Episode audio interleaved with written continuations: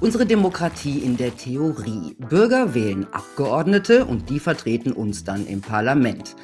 Unsere Demokratie in der Realität. Bürger wählen Abgeordnete und die machen dann meist die Politik der großen Lobbyverbände. 6000 Lobbyisten in Berlin haben nur ein Ziel, ihre Interessen durchzusetzen.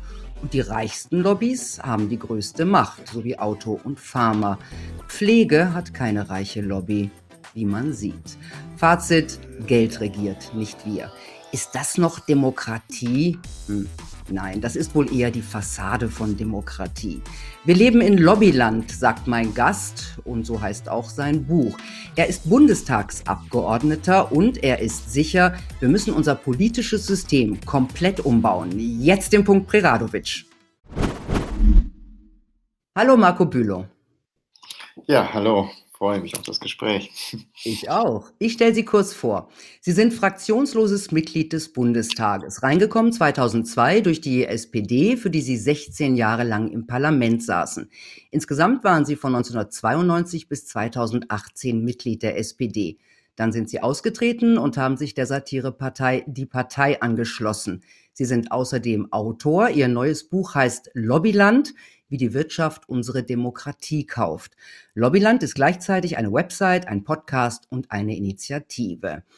Herr Bülow, was denken Sie? Leben wir eigentlich noch in einer echten Demokratie? Also in einer echten Demokratie, wie ich mir das vorstelle, auf jeden Fall nicht. Ähm, ich glaube, dass mittlerweile sehr viel Fassade ist. Ähm, also das, was auch Colin Crouch und andere ja so als Postdemokratie bezeichnet haben. Ähm, also es gibt Wahlen, es gibt natürlich die verschiedenen äh, Ebenen, es gibt einen Bundestag, es gibt ähm, eine Rechtsebene, es gibt natürlich die Regierung. Aber es ist viel schön gekleistert und dahinter verstecken sich häufig Prozesse, die nicht besonders demokratisch sind und die vor allen Dingen einseitig ähm, lobbyiert oder einseitig beeinflusst werden. Ich nenne mal nur einen Punkt. Ähm, eigentlich ist die Entscheidungsmitte der Bundestag. Dort müssen die eigentlichen Entscheidungen getroffen werden und jeder Abgeordnete ist nur seinem Gewissen verpflichtet, steht sogar im Grundgesetz. Mhm. Das sind für mich wichtige Kennzeichen einer Demokratie. Aber die Realität, die Praxis sieht so aus, dass sich ähm, der Bundestag eigentlich immer der Regierung unterordnet. Die Regierung macht fast alle Gesetze, die wir haben. Die Mehrheit nickt es ab. Die Opposition kann was sagen, aber mehr als sagen hat sie sozusagen gar nicht, ist für sie nicht möglich. Wir hatten neulich diese Äußerung von Röttgen, ja, Anträge der Opposition werden immer abgelehnt. Also egal, wie vernünftig sie sind, äh, das hat er gesagt nach dem Afghanistan-Antrag der Grünen im Juni, ähm, den die Regierung mal wieder abgelehnt hat und dann zwei Monate später sozusagen dann jetzt nochmal, oder sechs Wochen später eine Sondersitzung des Bundestages gemacht hat mit einem ähnlichen Antrag. Also man lehnt sozusagen das der Opposition ab. Und das ist sozusagen Wird das keine immer abgelehnt? Bitte? Ganz kurz, wird das immer abgelehnt? Werden ja, Anträge der Opposition? Es gibt keinen einzigen Oppositionsantrag, der jemals angenommen wird. Ich habe das auch ausgerechnet ähm, für die, jetzt nicht für diese Legislaturperiode, ist es aber genauso, sondern die davor, die ja dieses Jahr noch nicht ganz beendet. Ähm, und da war das wirklich so, dass über 90 Prozent der Anträge erstens von der Regierung kommen und die einzigen Anträge, die sonst noch angenommen sind, kommen aus dem Bundesrat oder dann von den Regierungsfraktionen. Oppositionsanträge sind alle für die Tonne. Und das darf in der Demokratie nicht sein. Ähm, ich kann verstehen, dass man seine Linie da durchziehen will, aber man muss ja offen sein für diese Diskussionen und das passiert nicht. Und dann gibt es diesen einseitigen Lobbyismus, der dann auch leichtes Spiel hat, weil er eigentlich nur mit der Regierung verhandeln mhm. muss, sozusagen. Da kommen wir gleich noch zu, aber jetzt interessiert mhm. mich, ähm, was ich in Ihrem Buch gelesen habe, da stand, dass Anträge, äh, also fast alle Anträge kommen von der Regierung und da steht immer dahinter keine Alternative. Ja, das ist auch so ein Aufreger, über den ich mich ist gar das nicht eine Merkel-Nummer? Wir, kennen das ja, wir kennen das ja von Merkel, alternativlos, genau. ja alternativlose Politik. Das ist ja so ein bisschen schon äh, noch in Fortsetzung von Maggie Thatcher, ne? das ist Tina-Prinzip, ne? there is no alternative. Das hat sie ja im Prinzip geprägt und Merkel hat das im, im Endeffekt übernommen. Aber nicht nur Merkel, sondern die ganze herrschende Politik, wenn man so will. Und genau diese Alternativlosigkeit ist natürlich ein Witz. Es gibt ja immer Alternativen. Das Geile ist aber, dass es wirklich auf jedem Antrag draufsteht, Da steht immer Alternativen keine. Und es gibt nie einen Verweis, wie die Alternative aussieht. Dabei gibt es ja häufig dann Oppositionsanträge, die eine Alternative aufzeigen. Und man kann ja sagen, das ist keine gute Alternative. Man kann auch sagen, unseres ist der beste Plan und äh, deswegen machen wir den. Aber zu sagen, es gibt keine Alternative, schon alleine das ist ja undemokratisch, weil äh, in der Demokratie äh, geht es ja wirklich darum, über Alternativen zu streiten. Und das äh, findet halt immer weniger statt. Ja, eigentlich wäre das Parlament ja dafür da. Aber da haben wir dann den Fraktionszwang. Das heißt, also, äh, die, also das Gesetz kommt von der Regierung, dann steht da keine Alternative, will heißen, diskutiert nicht, macht nicht rum, äh, nickt das ab. Dann kommt der Fraktionszwang dazu, ja. Genau. Das heißt, ähm, die können, die Abgeordneten können nicht nach ihrem Gewissen äh, urteilen. Und wenn dieser, wenn sie den Fraktionszwang durchbrechen, dann kriegen sie keinen guten Listenplatz bei der nächsten Wahl. Oder wie sieht das aus? Ja, nicht nur keinen guten Listenplatz für die Wahl. Also wenn man das mal macht, dann ähm, verzeiht meistens die, die meisten Fraktionen das. Aber wenn man das ab und zu macht, also wirklich nach dem Gewissen entscheidet. Und ich finde, es gibt eine Menge Entscheidungen im Bundestag, die so wichtig sind, wo es wirklich um Gewissensentscheidungen sind. Also jeder Auslandseinsatz, finde ich, ist eine Gewissensentscheidung. Wenn es um Milliarden geht, äh, aber auch solche Sachen wie den Staatstrojaner, der jetzt eingeführt ist, wo alle Bürgerinnen und Bürger bespitzelt werden. Das sind für mich alles Gewissensentscheidungen. Und ähm, da müssten sozusagen die Abgeordneten eigentlich eben ihrem Gewissen folgen und nicht dem Fraktionszwang. Aber wer das nicht tut, das habe ich ja selber erlebt, der hat dann sehr schweren Stand, nicht nur bei der nächsten Wahl, sondern auch in der Fraktion überhaupt noch was durchzusetzen. Die Fraktion entscheidet, wer redet, wie lange man redet. Also auch da ist man nicht frei. Das heißt, wenn Sie, wenn Sie bestraft werden sollen, wurden Sie schon so bestraft, dass man ja, sagt, du darfst nicht reden? Ja. ja. natürlich, das sagt man dann so nicht, sondern dann kriegt man einfach keine Redezeit. Das ist natürlich ganz einfach ähm, dann so festgelegt. Also in der letzten Legislaturperiode, wo ich für die SPD noch im Bundestag war, äh, durfte ich im Prinzip fast gar nicht mehr reden. Man hat mich sogar aus dem Ausschuss rausgenommen, in dem ich vorher 16 Jahre war. Und ich glaube, es gibt in der SPD nicht so äh, viele gute äh, oder überhaupt profilierte ähm, Umwelt- und Klimapolitiker. Und da hat man mich einfach rausgenommen und äh, das ist anderen genauso passiert. Begründung? Begründung?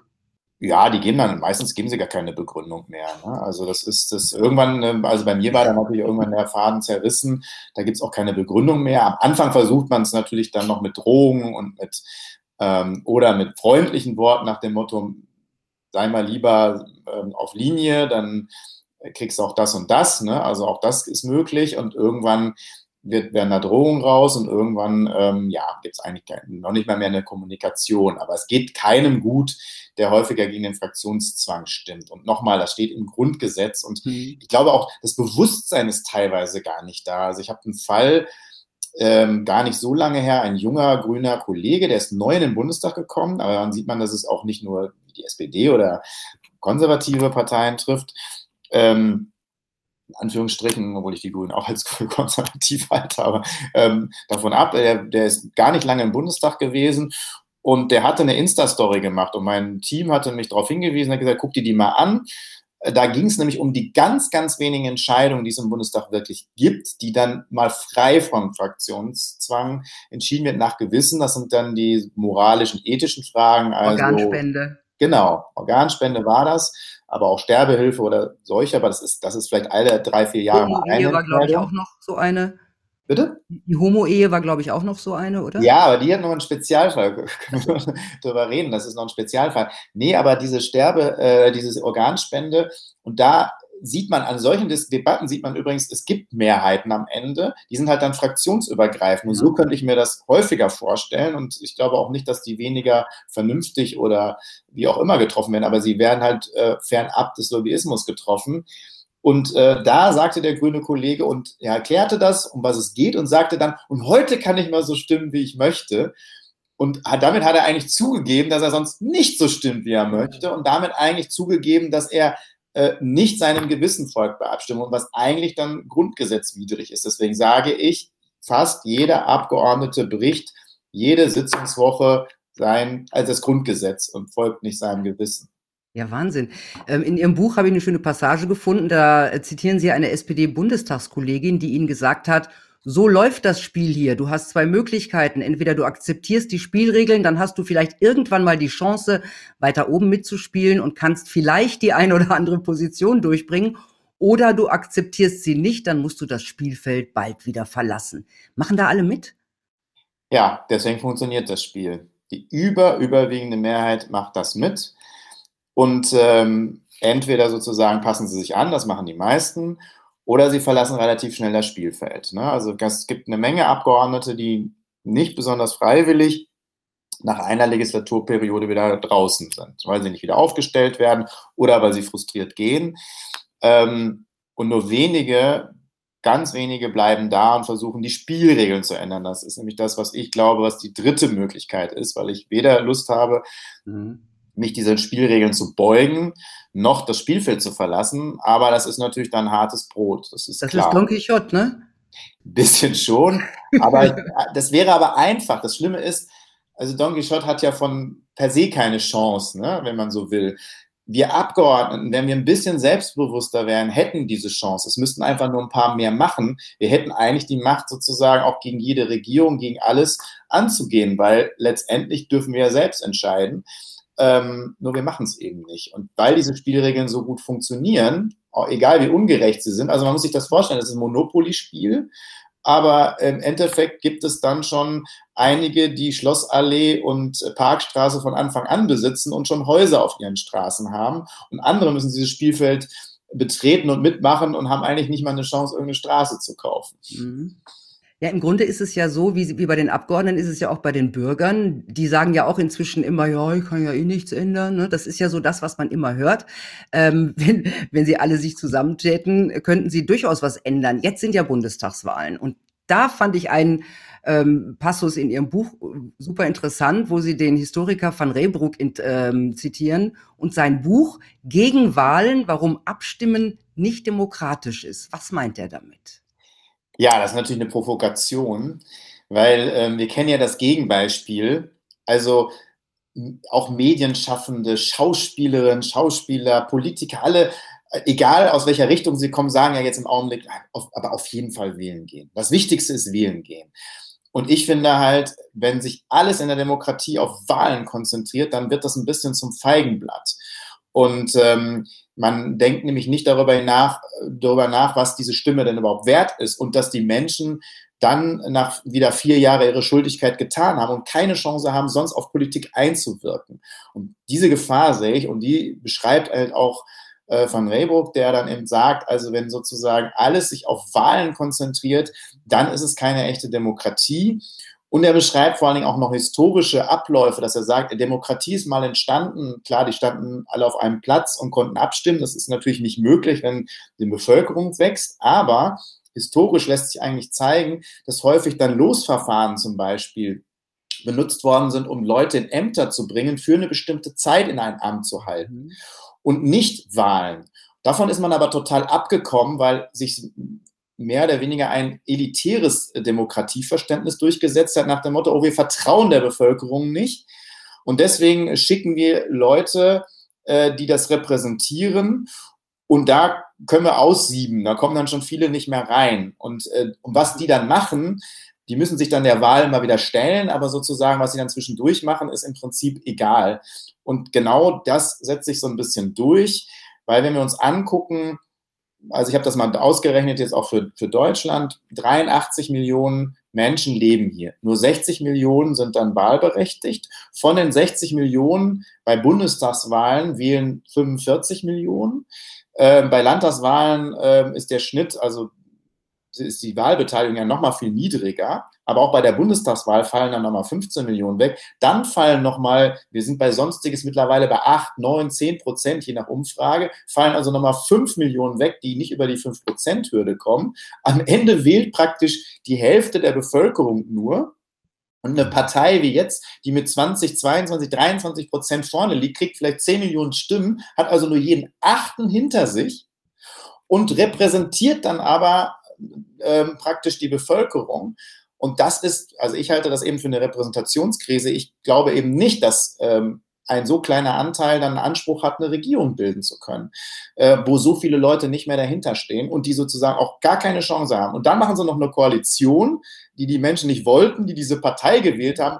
Und dann kommt drittens nochmal ein demokratisch, undemokratischer Akt dazu, ein Koalitionsvertrag. Der ist nämlich eigentlich auch überhaupt nicht vorgesehen. Ganz früher war es auch so, dass man nur vereinbart hat, wir arbeiten jetzt diese Legislaturperiode zusammen und dann hat man so drei Schwerpunkte ausgemacht, die man aufgeschrieben hat. Heute sind das Machwerke von 100 Seiten, wo dezidiert aufgeschrieben wird, was man alles tut und damit entmündigt man den kompletten Bundestag, weil ja nichts mehr groß diskutiert werden kann, weil man sich ja nach, an, den, an den Koalitionsvertrag halten muss, den dann häufig noch nicht mal Abgeordnete ähm, ähm, ausgearbeitet haben, sondern irgendwelche Parteigranten aus den Ländern, meistens im Schlepptau mit, mit Lobbyisten. So habe ich das auch ein paar Mal selber erlebt.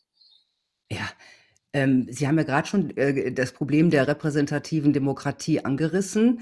Ähm, und ich habe ja auch gelernt in Ihrem Buch, dass die von Eliten halt entstanden ist, die ähm, in erster Linie ihre eigenen Interessen im Blick haben. Da gibt es noch ein interessantes Zitat des französischen Politologen Manin, Gegenwärtige demokratische Systeme sind aus einer politischen Ordnung hervorgegangen, die von ihren Begründern als Gegenentwurf zur Demokratie gedacht war.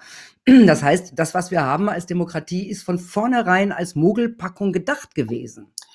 Ja, zumindest ähm, hat man eben gewusst, also man wird Demokratie wahrscheinlich nicht verhindern können, aber wir versuchen es zu lenken. Am Anfang, also auch hier in Deutschland, hatten wir ja drei Klassenwahlrecht was ja auch viel gesagt hat, ne? also dass die Stimme von jemandem, der vermögend ist, viel mehr wert ist. Dann Frauen durften nicht wählen und dann eben diese Repräsentanz, also so eine, so eine Staffelung. Das, dann kam irgendwann das Frauenwahlrecht, dann das Dreiklassenrecht aufgeholt und das versucht man jetzt anders zu kassieren, was aber teilweise von selbst geht, weil wir sehen, die Wahlbeteiligung ist ja unterschiedlich. Also wir, es gibt mehrere Studien, die das zeigen. Ich habe das auch nochmal für Dortmund, aber in Köln ist es genauso ausgerechnet. Die Stadtteile, wo die Menschen leben, die nicht besonders vermögend sind, dort ist die Wahlbeteiligung besonders niedrig. Und die, die eigentlich sehr stark profitieren von diesem System, was wir gerade haben, da ist die Wahlbeteiligung sehr hoch. Das heißt, ähm, hier werden Leute auch ausgegliedert, äh, ganz freiwillig. Ähm, nicht ganz freiwillig, weil sie sozusagen ähm, wie Sie zwischendurch auch sagten, natürlich sagen, ich kann ja eh nichts ändern, also warum soll ich da noch wählen? Ihr verarscht, verarscht uns doch auch alle, auf, mhm. auf Deutsch gesagt, das ist das, was ich am Stand immer zu hören bekommen habe. Und mittlerweile muss ich sagen, das ist nicht ganz falsch, weil es gibt auch da Untersuchungen von Elsässer und Schäfer und anderen, die sagen, egal welche Regierung da ist, bestimmte Teile der Bevölkerung profitieren da besonders von und bestimmte Teile profitieren da gar nicht von. Und das ist völlig egal, ob rot-grün äh, ob schwarz-rot, äh, also egal welche Regierungsform wir in den letzten 20 Jahren hatten, es ändert sich für bestimmte Teile der Bevölkerung nichts. Und das ähm, knüpft, finde ich, an an diese ähm, frühere Zeit. Und ich finde, man muss die Nichtwählerinnen und Nichtwähler, die ja im Prinzip wahrscheinlich jede Wahl gewinnen würden, wenn sie eine eigene Partei hätten, ähm, das muss man viel ernster nehmen aber da sind, glaube ich, viele froh, dass sie eben nicht wählen. Ja, eben, das, davon profitiert doch wieder das System, oder? Genau. Wenn die wählen würden, dann glaube ich, wird einiges passieren und einiges aufbrechen. Ähm, aber deswegen zum Beispiel mache ich den Vorschlag, habe ich schon mal vor vielen Jahren gemacht, natürlich äh, nicht gerade freundlich aufgenommen worden, auch in der SPD bezüglich des Vorschlags. Ich habe gesagt, wenn die Wahlbeteiligung unter 80 Prozent rutscht, dann werden die Sitze nicht besetzt, äh, die sozusagen ähm, unter diesen 80 Prozent liegen oder werden per Losverfahren irgendwelchen äh, Bürgerinnen und Bürgern äh, sozusagen mhm. zugeschanzt. Wenn das passieren würde, dann hätten wir natürlich einen riesen Aufstand und dann würden sich alle Parteien um diese Nichtwählerinnen kümmern, weil sie ja wissen, ups, ich krieg sozusagen ansonsten eben nicht meine Position, ich krieg nicht die Mandate, die ich brauche, weil da hängt ja ganz viel dran, da hängt ja nicht nur Macht dran, sondern man muss auch mal wissen, die Mandat Träger haben auch Abgaben an die Parteien zu leisten, damit finanzieren die sich auch und, und, und. Also hängt ja sehr viel mit dran. Und ähm, das wird überhaupt nicht beachtet, sondern ein Wahlsieger mit 22 Prozent teilweise, wie wir es mittlerweile haben, freut sich ein Bagger und äh, denkt irgendwie, ja, er repräsentiert jetzt sozusagen die ganze Bevölkerung, aber stimmt eben einfach nicht. Mehr. Jetzt verstehe ich langsam, warum Sie bei der SPD nicht mehr reden durften. wie, sieht, wie ja. sieht denn das mit dem Schweizer Modell aus? Zum Beispiel, dass die wichtigen Fragen ähm, selber vom Volk aufgeworfen werden können und dann in verbindlichen äh, Volksabstimmungen zur Wahl gestellt werden. Ja, teils, teils. Also ich bin schon dafür, ähm, Volksbefragungen, Abstimmungen auch zuzulassen, zusätzlich. Also ich möchte eine dritte Säule, wie ich das nenne, in der Demokratie. Also ich will gar nicht weg komplett von diesem parlamentarischen System.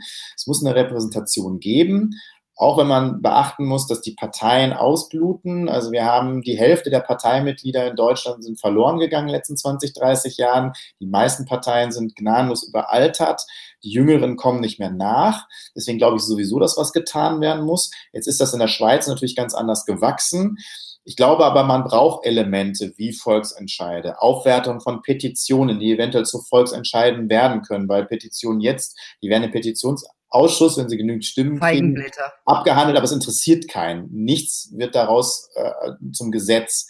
Äh, Volksentscheide haben aber auch ein Manko, finde ich, weil sie natürlich auch schnell beeinflussbar werden ähm, und natürlich auch Lobbyisten da auch ähm, Einfluss aufnehmen können, weil die natürlich mit viel Geld Kampagnen starten können, wenn es um eine wichtige Frage geht. Deswegen würde ich so eine Kopplung vorschlagen. Ne? Parlamentarisches System, ähm, Petitionen, Volksentscheide und äh, Bürgerräte, die durch Losverfahren Leute aus verschiedenen Bevölkerungsgruppen, verschiedenen Altersgruppen die Zusammensetzung ist, die dann über Dinge abstimmen und das wird aber nicht nur eine Verlautbarung, sondern das wird es dann sozusagen in Gesetzesvorlagen gegossen. So könnte ich mir das vorstellen. Eventuell auch bei einer Volksabstimmung. Und da diese Gesetzesvorlage muss im Bundestag abgestimmt werden, nochmal als eine gewisse Sicherung, aber eben nicht nach Fraktionszwang, sondern jeder nach dem Gewissen.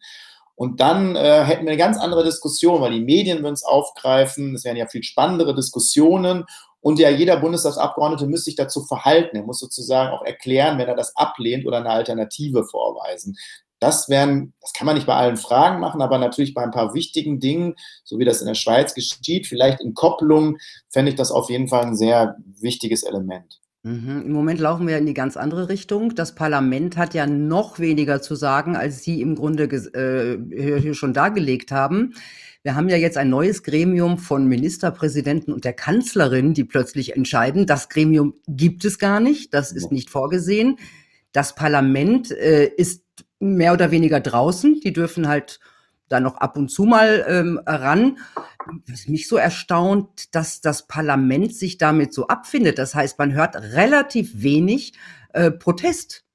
Ja. Oder? Eigentlich gar keinen. Das hat mich auch sehr erstaunt, obwohl ich das ein bisschen ja schon aus anderen Zeiten kennen. Also diese Parlament-Selbstentmachtung habe ich ja jetzt leider schon ein paar Mal äh, selbst erlebt. Also man hat ja Teile weggegeben an den Föderalismus, also die ich auch völlig von der Kappe finde. Also alle sagen, alle Parteien sagen ja, zum Beispiel, ne? Ich glaube, das ja, war ein genau. großer Fehler, das abzugeben. Ja, ein Riesenfehler. Und alle behaupten ja immer, Bildung ist das Wichtigste. Ist ja, aber nur vor der Wahl. Ja, und auch jetzt in dem Wahlkampf gibt es ja ganz viele Bildungsgeschichten. Ja, haben wir aber, das ist die falsche Wahl. Ne? Also ich meine, die FDP macht ganz viele Plakate beispielsweise, ne? der Schulweg muss wieder der Weg der Zukunft sein und andere machen das auch zur Bildung. Ja, aber äh, sorry, für Bildung sind wir nämlich überhaupt nicht mehr zuständig. Das heißt, sowas im Wahlkampf zu setzen, ist völlig überflüssig bin aber der Meinung, dass man hätte nicht das abgeben müssen. Vor allem, man hat ja sogar abgegeben, dass man äh, Bildung äh, finanzieren darf. Also man ist ja sogar noch einen Schritt weiter gegangen, was ja völlig gaga ist. Aber von Bildung nochmal weg. Also ich habe gegen diese ähm, Entmachtung des, des Parlaments gestimmt, weil ich auch glaube, dass erstens äh, so ein Gremium finde ich auch nicht vorgesehen und zweitens habe ich auch nicht gesehen, dass nicht ein Parlament schnell genug ähm, Entscheidungen fällen kann. Und es war auch die ganze Zeit nicht so. Also wir können ad hoc eine Sitzung einberufen. Das mhm. geht ganz schnell. So, ne? Und das geht vielleicht sogar schneller, als sich die Ministerpräsidenten mit der Kanzlerin getroffen haben. Also der, das, der Bundestag ist sozusagen ja immer abrufbar. Und Aber warum, warum ist das dann so gekommen? Ja, das Weil man diese Diskussionen vielleicht gar nicht möchte? Ja, ich weiß es nicht. Ich, äh, vielleicht, weil man die Diskussionen nicht möchte, weil man vielleicht meinen eigentlich doch, dass man schneller ist. Ich habe aber auch ähm, Also ich habe zum Beispiel gesagt, es gab eigentlich keine Situation, also es gab ja sogar Situation, wo nicht gehandelt wurde, sondern trotzdem gewartet wurde. Und die einzige Situation, die mir eingefallen ist, wo man hätte ganz schnell handeln müssen, war, als in England diese Variante aufgetaucht ist. Aber da hat man ganz lange nichts gemacht. Und dann hat man ewig gebraucht, bis man irgendwann gesagt hat, ah, vielleicht sollten wir die Flüge stoppen. Also in der Zeit hätte ein Bundestag lange getagt. Das heißt, die einzige sind Situation. Ja noch, sind ja noch genug Varianten unterwegs, wo man dann reagieren kann. Ne? Also insofern. Ja, aber, aber jetzt mal noch. Vorgeschoben. ich glaube, ich glaube zwar nicht, dass es jetzt ist, um wirklich langfristig das Parlament rauszuhalten. Ja, aber genau das war meine nächste Frage. Sowas ja. manifestiert sich ja, ja. Es manifestiert sich ja nicht nur in den Köpfen von Politikern, das manifestiert sich ja auch in den Köpfen von Bürgern. Man ist das dann irgendwann gewohnt und man ist nach anderthalb Jahren ja schon gewohnt. Ach, die Ministerpräsidentin und die Kanzlerin, ja, wollen wir mal gucken, was die so beschließen, ja. Ähm, besteht da nicht die Gefahr? Ich glaube nicht, dass das so gemeint war, aber natürlich gibt es eine Gefahr, dass man sowieso eine Wahrnehmung hat, dass ganz andere Leute bestimmen und dass es nur so ein Mini-Gremium gibt, was bestimmt. Aber das, glaube ich, war auch vorher schon da. Weil, ähm, also ich rege mich auch immer darüber auf und das selbst beim Deutschlandfunk passiert ist. Ne? Da denkt man ja seriöse Anstalt, dann höre ich immer, äh, die Bundesregierung hat beschlossen nee, die Bundesregierung kann gar nichts beschließen. Ne? Also sie kann es nicht beschließen, sondern es muss erst im Bundestag diskutiert ja. werden und der Bundestag letztendlich beschließt das. Ne? Sie können Vorschläge machen, aber und sie müssen es dann exekutiv umsetzen. Aber erstmal äh, beschließt der Bundestag. Aber man geht immer davon aus, wenn eine Bundesregierung was sagt, es reicht sogar schon, wenn Merkel was gesagt hat, ne, dann war das ja schon im Prinzip Gesetz. Ja, aber es ist doch auch so, haben Sie doch vorhin selber erklärt. Ja, ja. also die, die Gesetzesvorlagen kommen von der Bundesregierung, steht drauf keine Alternative, mit Fraktionszwang wird abgestimmt. Dann ist es doch so, die Regierung hat beschlossen. Ja, formal ist es aber noch anders. Aber so ergänzt sich das natürlich, wenn man in der Öffentlichkeit schon den Eindruck hat, dass es sowieso klar ist und der Bundestag dann auch wirklich das auch immer so vollzieht, was äh, die Bundesregierung sagt, dann haben wir natürlich irgendwann wirklich ein großes Problem, weil dann ähm, wird der Bundestag überflüssig. Auch da habe ich schon mal einen Vorschlag gemacht, der noch weniger angekommen ist. Ich habe gesagt, ja, dann können wir es in Zukunft auch so machen. Ähm, wir wählen die Parteien und wir sehen pro forma, okay, die haben jetzt irgendwie 50 Mandate oder 100 Mandate, aber eigentlich braucht man nur einen Fraktionsvorsitzenden der politisch bezahlt wird und der auch die Diäten kriegt. Den Rest können wir mit Angestellten und Beamten besetzen, weil letztendlich stimmen ja alle so ab, wie der Fraktionsvorsitzende es vorgibt. Und dann können wir uns viel Geld sparen. Aber es wird ja im Augenblick das Gegenteil gemacht, ja, weil diese kriegen ja tausend in vier Jahren es nicht gebacken gekriegt hat, einen vernünftigen Plan zu machen. Übrigens auch wieder einen Oppositionsantrag, und das gibt es ja selten, FDP, Grüne, Linke zusammen, einen Oppositionsantrag zu einer Reform des Bundestages vorgelegt hat, der wirklich dazu führen würde, dass es keine riesige Vergrößerung zumindest mehr gibt, ähm, wurde abgelehnt. Und jetzt werden wir wahrscheinlich haben, dass wir nach der Wahl 800, manche sagen sogar 900 Abgeordnete es haben. Sogar, ich habe sogar schon 1000 gehört. Ja, das ist möglich. Vielleicht äh, China eingeholt. Das wäre ja dann auch mal ja, weiß ich nicht. Also das ist natürlich, das ist natürlich wirklich lächerlich. Das zeigt, auf welchem schmalen Grad wir da mittlerweile laufen. Aber jetzt kommen wir mal zu, zu Ihrem Titel Lobbyland, ähm, dass die Wirtschaft im Grunde, also die Entscheidungen der Wirtschaft oder dass die Politik die Wirtschaftsentscheidungen äh, macht, ähm, dass das die Demokratie gefährdet. Wie muss ich mir das vorstellen, so als Bürger? Ähm, da ruft ein Lobbyist an und was passiert dann? Wie geht's dann weiter? Ja, fangen wir mal klein an, weil es ist manchmal gar nicht so schlimm, wie das, wie das so wirkt und vor allen Dingen, es muss nicht gleich in Korruption und so weiter ausarten. Aber die Pharma ruft an, nehmen wir doch mal an. Die Pharma ruft an. Ja, es geht erstmal um, ich nenne das Wohlfühllobbyismus. Also erstmal gibt es ein riesiges Ungleichgewicht. Es gibt auch Vereine, Initiativen, Verbände sind ja im Prinzip Lobbyisten. Die haben Gemeinwohlinteresse, das muss aber nicht immer richtig sein aber es ist sozusagen Interesse. Aber die haben in der Regel, bis auf einige wenige, Gewerkschaften sieht es natürlich zum Beispiel anders aus und Kirchen und so. Aber im Endeffekt haben die natürlich keine, die meisten keine starke Lobby, die haben nicht viel Geld, die haben nicht viel Einfluss. Die schreiben mal eine Mail. Ne, vielleicht kriegen sie mal ihren Abgeordneten vor Ort zu sehen. Aber im Endeffekt dringen die nicht durch. Meistens kommen die nicht mal den, den, an den Mitarbeitern vorbei, weil äh, die schaffen es einfach nicht mehr als eine Mail zu schreiben. Die können keine Veranstaltung organisieren, die haben kein Geld und so weiter. Und dann gibt es auf der anderen Seite eben den Profitlobbyismus. Auch die müssen nicht immer falsch liegen, aber man muss natürlich wissen, sie haben vor allen Dingen erstmal ein Interesse, was nur einigen wenigen dient, und zwar ihren eigenen Konzernen, die, die sie bezahlen, ne? also ihren Geldgebern. So, und da geht es wirklich um Profit. Das ist erstmal nicht, nichts ähm, Anrüchiges an sich, aber man muss es eben wissen, es ist ein einseitiges äh, Interesse und es ist kein Gemeinwohlinteresse. Das heißt, aber und heute weiß ich manchmal gar nicht mehr, wer das vertritt, weil sie sich unter, hinter Anwaltskanzleien, PR-Agenturen, Initiativen verstecken, die ein Gemeinwohlinteresse vorgaukeln. Aber natürlich mit viel Geld was anderes wollen.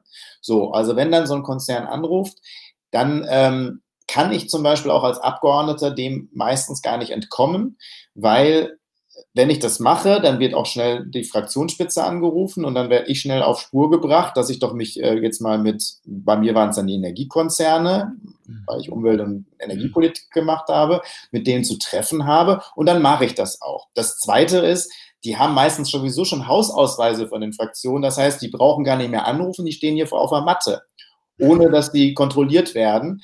Die wissen auch, wann die Ausschusssitzungen stattfinden. Die sitzen vor den Ausschusssitzungen und die veranstalten halt viele äh, Essen, Ver ähm, Diskussionsrunden, Abende und so weiter, bis hin zu Einladungen, Sportfesten und so weiter. Und da holen sie dann die Abgeordneten ab. Und ich habe mal so ausgerechnet, ich war ja sehr in diesen Fängen drin am Anfang, dass man in so einer Sitzungswoche 15 bis 20 Stunden sich mit diesen Profitlobbyisten auseinandersetzt. Da bleibt gar keine Zeit mehr, mir eine Gegenmeinung einzuholen. Und jeder glaubt, der, er wäre unbestechlich und unbeeinflusst, der irrt natürlich, weil alle Menschen sind beeinflussbar und die sind natürlich sehr gut geschult und natürlich beeinflussen die mit so vielen Stunden, die sie uns da in den, in den, in den Fängen haben oder wir uns da freiwillig in diese Fänge begeben.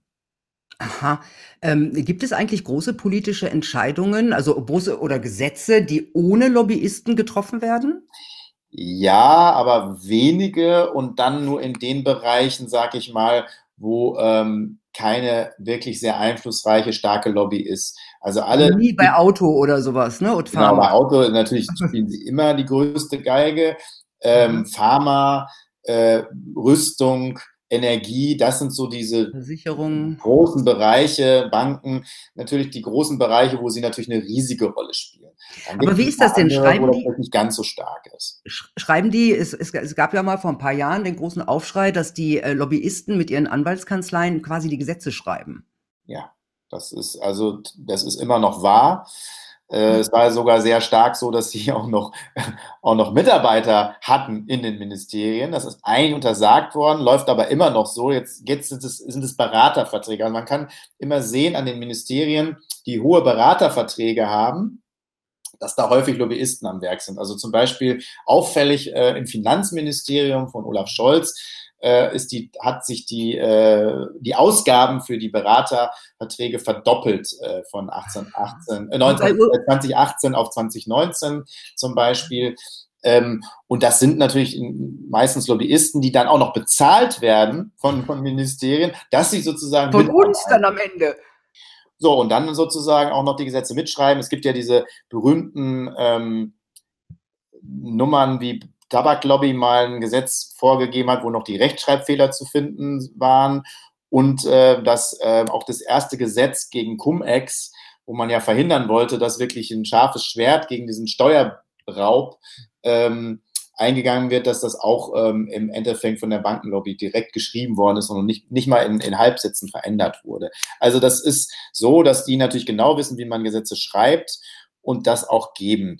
Und von dem, was ich gerade beschrieben habe, so als Wohlfühllobbyismus, gibt es natürlich dann die Stufen, die heftiger sind, ne? wo dann Abgeordnete involviert werden, meistens aber auch dann schon eher Ministerien, Staatssekretäre, die kriegen dann Nebenjobs in diesen Firmen, ne, im Aufsichtsrat äh, oder sie halten Vorträge und diese Vorträge werden gut bezahlt und, und, und. Ne? Gibt es ja sehr viele Möglichkeiten. Und die werden zum Teil sehr gut bezahlt. Wie war das denn damals? Per Steinbrück, war das nicht irgendwie äh, Wie viel war das? 10.000 Mark oder 100.000 Euro oder 10.000? Ich kann so schlecht bezahlen. Ja, das, äh, wir haben das ja noch, wir haben ja noch nicht mal eine Folge Transparenz, deswegen wissen es wir leider noch gar nicht. Sondern aber es, es gibt, doch das Lobbyregister seit diesem Jahr. Ja, aber das zeigt ja auch nur, mit welche Lobbyisten hier ein, Eingang haben, aber nicht ähm, sozusagen, wie sie uns bezahlen und wer sie uns bezahlen. Es gibt nur so Stufen, die wir angeben müssen und die müssen wir auch nur dem Bundestagspräsidenten angeben.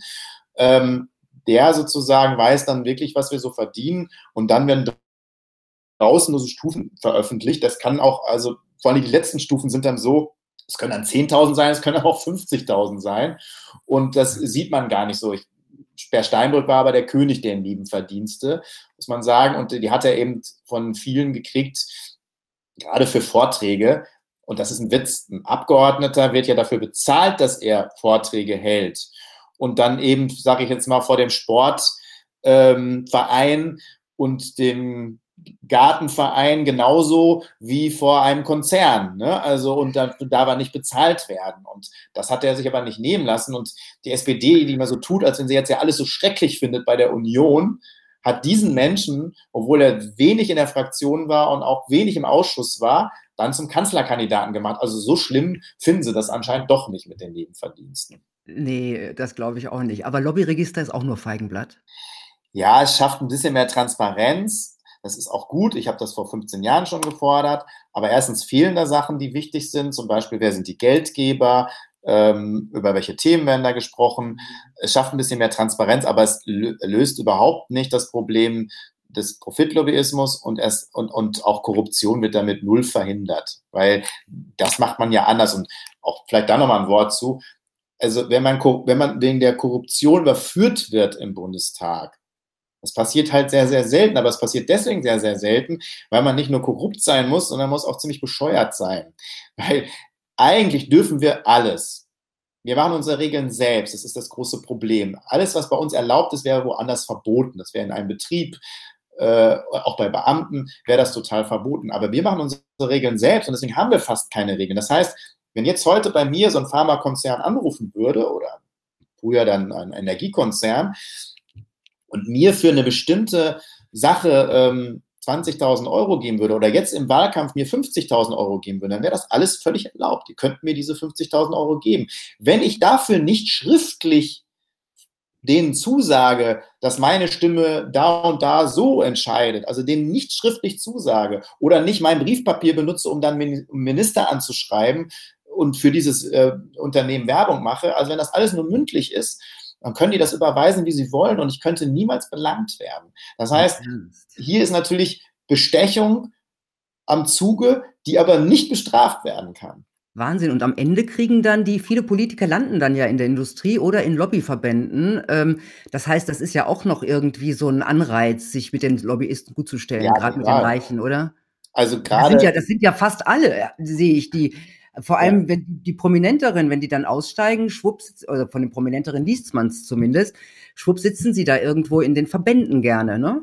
Ja, super gerne. Ich nenne das ja deswegen Lobbytarier, also eine neue Klasse von Politikern, die eigentlich in dieser Zwischenwelt sind. Ne? Die sind schon, sind noch Politiker, sind aber eigentlich schon in der Lobby verhaftet kriegen dort Nebeneinkünfte, sitzen in Aufsichtsräten oder kriegen Jobs nach ihrer Karriere versprochen. Vor allem heute muss man ja, also der Staatssekretärsposten ist eigentlich so ein, so ein Hoppingposten für die Wirtschaft. Früher war das einer, um dann danach richtig Politik, also Minister zu werden oder noch höhere Ämter zu bekommen. Also man hat sozusagen eher jüngere Abgeordnete gemacht zu Staatssekretären, um da nochmal zu lernen und sich da zu beweisen. Aber heute sind das eher die Hopping-Posten, um dann in die Wirtschaft zu gehen. Also heute wird jemand Staatssekretär, weiß man schon, oh, der ist jetzt dann bald bei der Autoindustrie, bei der Pharmalobby. Ähm, und dann gibt es natürlich eben diese, diese, diese Übergänge. Und das ist immer sehr spannend. Ich habe da einen Fall beschrieben, zum Beispiel in Sachsen, der Tillich, der war ja Ministerpräsident. Dann war er noch im Landtag, Ministerpräsidentenposten hatte aufgegeben. Und als er noch im Landtag war, wurde er zu einem der Vorsitzenden der Kohlekommission bestimmt.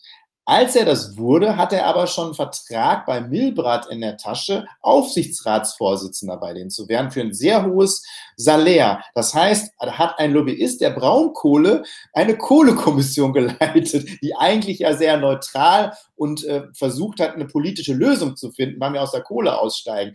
Und so laufen diese Deals. Ne? Und dann muss man sich nicht wundern, dass es natürlich hinterher Beschlusslagen gibt, äh, die nicht fern davon sind, wie eigentlich die Lobby tickt und nicht, was sozusagen jetzt für die Menschen äh, vielleicht das Beste ist.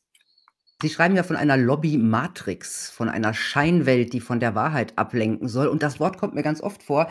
Letztens habe ich mit dem Medienwissenschaftler Michael Mein über das Buch Propaganda-Matrix gesprochen. Mhm. Und das zieht sich so durch. Auch der Wahlkampf scheint ja so eine Scheinwelt, eine Matrix zu sein. Es geht ja um Schlagworte, Kandidaten, Plagiate, Lachen zur falschen Zeit und solche Sachen. Das ist ja oberflächlich, wenn man das Triell gesehen hat. Da ging es ja auch nicht wirklich um Inhalte, habe ich den Eindruck gehabt. Also zumindest nur ganz oberflächlich. Es wird nicht nachgehakt, es gibt nichts. Äh, schon wenn man Energiewende, wie bezahlt man das? Man muss darüber doch mal reden. Also über ähm, ist das gesamte politische System eine Matrix? Naja, es wird zumindest also ich, es wird immer mehr so ein bisschen zu so einer Scheinwelt und das ganz stark natürlich im Wahlkampf. Ne? Also das konzentriert ja alles noch mehr. Ich finde auch dieses ähm, Triell ganz schlimm. Ähm, war aber auch schon mal anderen. Ich finde schon diese Verkürzung auf die drei ganz schwierig, weil da werden jetzt drei rausgepickt, die jetzt gerade am stärksten in den Umfragen waren und so weiter. Und ja, alle anderen werden, aber gut, das sind die drei Kanzlerkandidaten. Die ja, aber alle anderen werden im Prinzip ausgeblendet. Jetzt muss man ja schon wissen, die drei kriegen schon am meisten Geld von der Parteienfinanzierung. Dann nehmen wir jetzt noch die FDP dazu. Die vier kriegen am meisten Geld von Spenden. Ähm, und das heißt, sie haben ja sowieso eine ganz andere Macht. Und wenn sie dann in den Medien auch immer nur äh, sehr verkürzt wahrgenommen werden und immer nur drei oder vier dann wahrgenommen werden, dann ähm, schließt das ja alle anderen aus. Und das finde ich, finde ich ein großes Problem. Und dann gibt es eben diese Sendung und da können sie ja behaupten, was sie wollen. Dann gab es mal Journalisten, die haben das dann hinterher mal ausgewertet, wer wie, wann, wo gelogen hat. Äh, ziemlich offensichtlich. Aber das nehmen ja wieder nur ganz wenige Leute wahr. Normalerweise müsste es dann ein Triell nach dem Triell geben, wo man das mal auswertet. Das fände ich mal spannender. Aber da war dann ja irgendwie auf dem Sender haben das ja Leute ausge... Also ich will nichts gegen diese Leute sagen, die da saßen, aber eine Tänzerin und äh, ein, ähm, ein, ein Quizmaster und so weiter, weiß ich nicht, ob das dann so die, die sind, die dann wirklich äh, diese politischen äh, ja, es ging ja auch Welt auf, äh, auf, aufdröseln können. Das also, sollte ja auch gar nicht so sein. Da ging es ja um die Performance. Da passt ja genau. Aber das ist genau das Problem, dass die ja. Performance so wichtig ist und dass das Bashing so wichtig ist, das Gegenbashing. Und äh, das ist ja das, wo die FD SPD jetzt total profitiert. Es ist ähm, eher sehr spannend, das zu sehen, weil ich kenne das ja immer aus der Perspektive, dass die SPD immer die Herausforderer der Union waren. Und dann hat die SPD immer dieses Bashing bekommen. Ähm, und diesmal haben sie es nicht bekommen, sondern die Grünen, weil die diesmal die Herausforderer waren. Und die SPD brauchte eigentlich gar nichts machen. Mhm. Und dieses Gegenbashing dieser beiden Gruppen hat dazu geführt, dass beide dann irgendwann total gelitten haben. Haben ja auch beide super Fehler gemacht, das muss man noch dazu sagen. Und dann ist die SPD auf einmal, obwohl sie ganz, ganz lange in diesem 15-Prozent-Loch war und ja jetzt nichts getan hat, das zu ändern, äh, waren sie auf einmal jetzt die Alternative. Also das kann es ja, ja nicht stimmt. sein, weil über Inhalte falsch gemacht wegen nichts tun. Ja, also, aber ich meine, das war auch im Triell. Olaf Scholz stand so da wie der Staatsmann, äh, wie der Merkel an sich, ja, und äh, ich vermisse auch generell in den, in, den, ähm, in den Medien auch Fragen zu den Skandalen, die ja nur nicht aufgeklärt sind. Ähm, ja. Ob das äh, Cum-Ex ist oder Wirecard, niemand fragt nach. Ähm, ja das ist wurscht, oder? Ja, die Wie ganze Korruptionsaffäre, Cum-Ex, alles, was passiert ist, auch selbst Lobbyregister und so weiter, das wird alles nicht mehr, das, das wäre ja noch alles vor ein paar Monaten ein Megathema. Darum geht es überhaupt nicht so. Selbst im Valomaten keine einzige Frage zu Lobbyismus, zu Transparenz, nichts. Das finde ich auch schon sehr nicht zu, Auch nicht zu Corona-Maßnahmen, zu Grundrechtseinschränkungen. Nicht zu Corona, auch zu Pflege. Pflege, das Megathema. Aber Pflege hat keine reiche Lobby, oder? Nee, nee genau. Also da gibt es natürlich nur die, also die reiche Lobby, die es da gibt, die wollen natürlich nicht, dass man über Pflege spricht und über die Verhältnisse und äh, die Situation von Pflegerinnen und Pflegern. Und das ist schon sehr interessant. Ich habe ja auch Kontakt zu ein paar, die auch Podcasten so machen, wie sie jetzt teilweise ausgeladen worden sind aus Sendungen. und ähm, sehr populär waren vor einem Jahr noch und jetzt sozusagen ähm, spielt das alles keine Rolle. Und jetzt müsste es ja eine Rolle spielen. Das ist ja dann eigentlich das Entscheidende, so wie ich mir den Wahlkampf vorstelle. Ne? Wer vertritt welche Inhalte? Wer sieht welche Lösungen im Pflegebereich? Wie stellen wir das in Zukunft auf? Was machen wir anders? Und so, aber geht es nicht drum. Nee, aber äh, ich sage, also diese Corona-Krise ist ja wie so ein Brennglas, das sieht man auch ganz gut bei den Medien.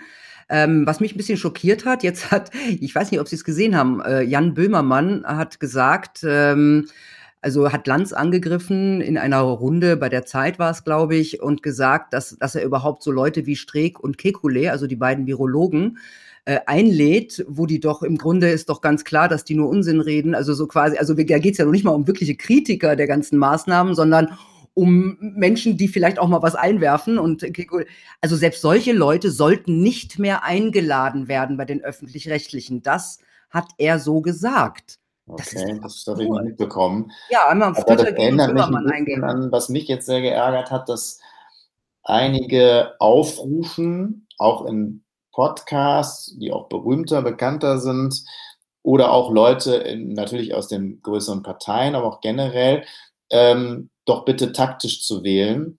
Und äh, für Parteien, die nicht über die 5% kommen, werden sowieso für die Tonne und deswegen müssen sie auch jetzt alle die Partei wählen oder die jene Partei Schlecht wählen. für Sie, ne? Bitte? Schlecht für Sie. Ja, aber nicht nur. Dafür spreche mhm. ich nicht nur. Ich finde das einfach kein Demokratieverständnis. Es darf nicht taktisch gewählt werden. Jeder soll das wählen, was er für richtig hält. Und ähm, ich finde auch nicht, dass Podcasts oder irgendjemand oder auch Journalisten nicht dazu aufrufen dürfen und, und, auch sagen können, diese Stimmen sind für die Tonne. Also was ist denn das für ein Demokratieverständnis?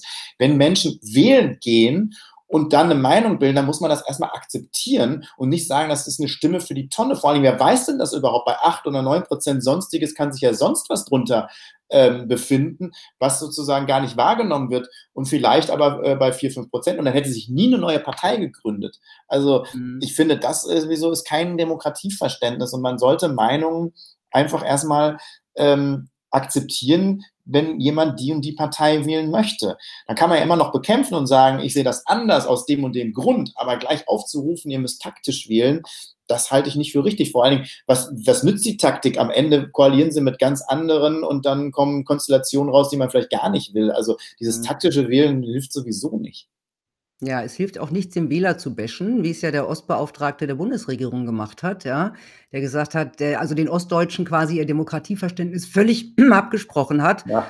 und sagt, die sind äh, demokratieunfähig, weil dort so viele AfD wählen. Ähm, das ist schon gefährlich. Also man kann vielleicht eine AfD bekämpfen, politisch bekämpfen, aber die Wähler, also ja, aber abqualifizieren. Das, das passt ja ins Bild, weil das ist ja das wieder das elitäre Verständnis. Mhm. Bevölkerung ist eh blöd ähm, und dumm und deswegen müssen wir denen auf die Sprünge helfen oder deswegen lassen wir sie möglichst gar nicht viel entscheiden. Dann sind wir wieder beim Thema. Ne? Das ist ja auch immer das, der Hauptgrund gegen Volksentscheide oder gegen Bürgerinnenräte. Nee, die sind dumm, die dürfen das nicht entscheiden. Ich habe aber jetzt so viele schlechte Entscheidungen erlebt im Bundestag, dass ich mir das nicht vorstellen kann. Und wenn man sich die Bürgerinnenräte anguckt in anderen Ländern, ob jetzt in Irland oder in Frankreich oder so, die Entscheidung getroffen haben, ich fand die sehr klug ähm, und die waren halt ohne Lobby-Einfluss, weil die werden nur dafür einmal eingesetzt und dann sind die wieder weg und haben ja keinen weiteren politischen Einfluss mehr, mhm. so ein Rat. Und da waren ja Leute aus verschiedensten Bevölkerungsteilen, Gruppen, Altersgruppen, Geschlechtern. Und äh, ich finde, da kommen Entscheidungen raus, die eben nicht blöd sind. Äh, aber es wird eben der Bevölkerung nicht mehr so, oder man will der Bevölkerung das eben nicht zutrauen. Aber ist das, ist das das, was die meisten Bundestagsabgeordneten denken von ihren Bürgern, von ihrem Souverän, dass er eigentlich blöd ist? Ach, das weiß ich noch nicht mal. Oder wie sehen die den? Als, sehen die den als Kumpel, als Feind, als, als Chef? Also äh, man hat manchmal schon den Eindruck, sie sehen ihn eher so als Gegner, als Gegner, ja. den es zu übertölpeln gilt. Ja, zumindest nicht als Chef. Nee. Deswegen sage ich ja immer, die Bevölkerung ist mein Chef, habe ich, glaube ich, schon in ganz vielen Reden gesagt, weil das ist, glaube ich, das, das Denken ist überhaupt nicht drin und da werde ich auch schief angeguckt, weil ähm, deswegen, also am Anfang wurde ich auch beschimpft, weil Nestbeschmutzer und so weiter. Ich sage, nee, ich versuche das Nest sauber zu halten. Ähm, wir sind keine Familie, wo man sozusagen äh, sich schützen muss vor der Außenwelt manchmal oder auch eine Firma, die die Firmengeheimnisse vor anderen abschirmt, sondern wir müssen der transparenteste Ort der Welt sein oder vom Land sein, weil wir werden von der Bevölkerung gewählt, dann müssen sie uns auch zugucken können und die bezahlen uns auch noch. Und alleine dieses Denken ist gar nicht da, ne, dass sie uns bezahlen und dass, dass die der Chef sein müssen. Ich glaube gar nicht, dass sie alle feindlich sind. Ich glaube aber schon, dass sie froh sind, dass sie nicht mehr so viel angeschrieben werden, dass sie uns nicht so auf den Füßen treten. Also ich kenne zum Beispiel Debatten über Abgeordnetenwatch. Abgeordnetenwatch hat ja sozusagen immer wieder Skandale aufgedeckt, sie schauen uns auf die Finger, sie haben das mit den, mit den Hausausweisen, haben sie geklagt, dass die Hausausweise transparent gemacht werden, wer denn da eingeladen wird, also wer einen Zugang zum Bundestag kriegt, wo man feststellt, das sind fast alles Profitlobbyisten. Natürlich ist das nervig, aber ich habe dann auch in der SPD erlebt, wie man verächtlich über Abgeordnetenwort spricht, weil die machen nämlich noch was. Die sammeln Fragen an Abgeordnete und diese Fragen veröffentlichen sie und auch die Antworten und gucken auch, ob wir alles beantwortet haben oder nicht. Ja, da kann man sich natürlich darüber mokieren und sagen, wow, jetzt muss ich das irgendwie auch wirklich veröffentlichen. Ansonsten kriege ich ein schlechtes Zeugnis. Ja, aber sorry, das gehört dazu. Das ist unser Job. Und alleine, wie Sie über Abgeordnetenwatch gesprochen haben, auch in meiner alten Fraktion, zeigt ja, also vielleicht nicht verächtlich, aber zumindest genervt sein. Und das, finde ich, geht eben einfach nicht. Die Bürgerinnen und Bürger haben eben einfach das Recht, äh, genau hinzugucken ähm, und auch uns zu nerven. Ne? Also das ist sozusagen, ähm, dafür werden wir entschädigt. Ne? Dann stehen Sie wahrscheinlich relativ alleine da. Marco ja, es gibt schon noch ein paar mehr, aber ich befürchte, es werden weniger. Ähm, und deswegen will man sich auch so abschotten. Weil man ist jetzt der Typ, der Typ, werden die alle so ein bisschen Richtung Typ Philipp Amthor, den haben Sie ja auch in Ihrem Buch ähm, kaum, äh, kaum versteckt irgendwie dargestellt in, einem, in einer Art ja, Romankapitel. Ja, Philipp A. Ja, das ist jetzt nicht der Typ des Bundestages, aber es ist ein Typ, der nicht mehr so selten ist. Und der hat es aber, Philipp Antor hat es halt geschafft, auch sehr schnell und sehr jung da hinzubringen, wo andere dann irgendwie vielleicht auch fünf oder zehn Jahre für brauchen. Ich glaube aber schon, dass gerade junge äh, Politiker, die sehr ja, Karriere machen wollen, sehr auf ihn hin, also wirklich zu ihm hinschauen. Ich fand es bei ihm halt besonders erschreckend, weil er ja sehr viel Moral gepredigt hat und dann ähm, aber alle Moral über Bord geworfen hat, dann Nebenjobs genommen hat und so weiter. Und die hat er natürlich nicht gekriegt, weil er der tolle Ökonom ist. Er ist ja ähm, eigentlich ähm, Jurist und ist ja direkt dann als Jurist von der Uni ähm, in den Bundestag gekommen. Das werfe ich ihm überhaupt nicht vor, das ist gar kein Thema. Aber dann zu tun, als wenn man jetzt mit ökonomischem Sachverstand diesen Job bekommen hat, nein, ich hat er. Ich weiß, warum der gleich so hochgekommen ist, weil er schon ein gewisses skurriles Bild in den Medien abgibt. Das sage ich jetzt mal so als Medienfrau, gerade als Fernsehfrau, den einzuladen ist ein Hingucker und ja. deswegen, und das war dann so die Win-Win-Situation. Ja. Und dann der hatte gleich eine große Aufmerksamkeit und Öffentlichkeit. Genau. Halt zu. Und das läuft leider so heute. Ja. Und damit war er auch gleich relativ wichtig in der Fraktion. Und alle sind davon ausgegangen, der macht eh Karriere. Und dann hat er natürlich diese, diese Angebote der, der, der Wirtschaft bekommen. Ab. Ich würde ihn noch nicht aufgeben. ja, aber es ist natürlich schwierig, wenn sowas zum Vorbild wird. Ähm, aber ich will das auch gar nicht an ihm jetzt festmachen, Nein. sondern genau diese Typen gibt es halt leider immer mehr. Weil, ich habe das ja schon angesprochen, die Parteien bluten aus. Und wo es normalerweise so eine Selektion und Streit und einen Konkurrenzkampf mhm. gab, da setzt sich auch nicht immer der Beste durch, das wissen wir, das, das war auch vor 20 Jahren nicht so da ging es auch um Vitamin B und so weiter. Aber jetzt mit noch weniger Personal, dann haben natürlich Karrieristen, die es schnell auch eine Medienöffentlichkeit schaffen, natürlich viel einfacher als die, die vielleicht Kernearbeit leisten und viel inhaltlich machen. Ne, die gibt es auch noch, aber ich glaube, die gibt es natürlich immer weniger. Und dann bleiben so skurrile Leute übrig und die Karrieristen übrig. Und das ist so ein bisschen schade, weil die viele junge Menschen einfach nicht mehr in die, in die Parteien gehen. Und damit wird das aus, die, die, dieser der Pool, aus dem man auswählt, einfach viel kleiner. Und das ist äh, nicht gut für die Demokratie. Nee, ist es nicht. Schönes Schlusswort. Vielen Dank, Marco Bülow, für diesen Einblick hinter die Fassade von Demokratie und Bundestag. Bleiben Sie noch kurz dran. Tja, Leute, nichts ist so, wie es scheint und das soll wohl auch so sein. Es lebe die Matrix. Kann euch das Buch Lobbyland übrigens empfehlen. Interessante Einblicke. Ich habe viel gelernt. Interessante Gedanken auch. Wünsche euch eine gute Zeit. Bis bald. Tschüss.